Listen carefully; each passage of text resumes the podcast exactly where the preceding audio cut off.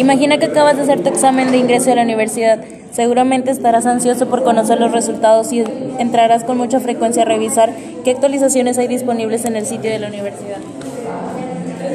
Estos elementos interactúan entre sí, el primero generando contenidos nuevos y los segundos tomando esos contenidos de la fuente original y difundiéndolos. Seguro ya te habrás dado cuenta de que esto no sucede únicamente con los sitios web, también los periódicos impresos usan fuentes comunes de información.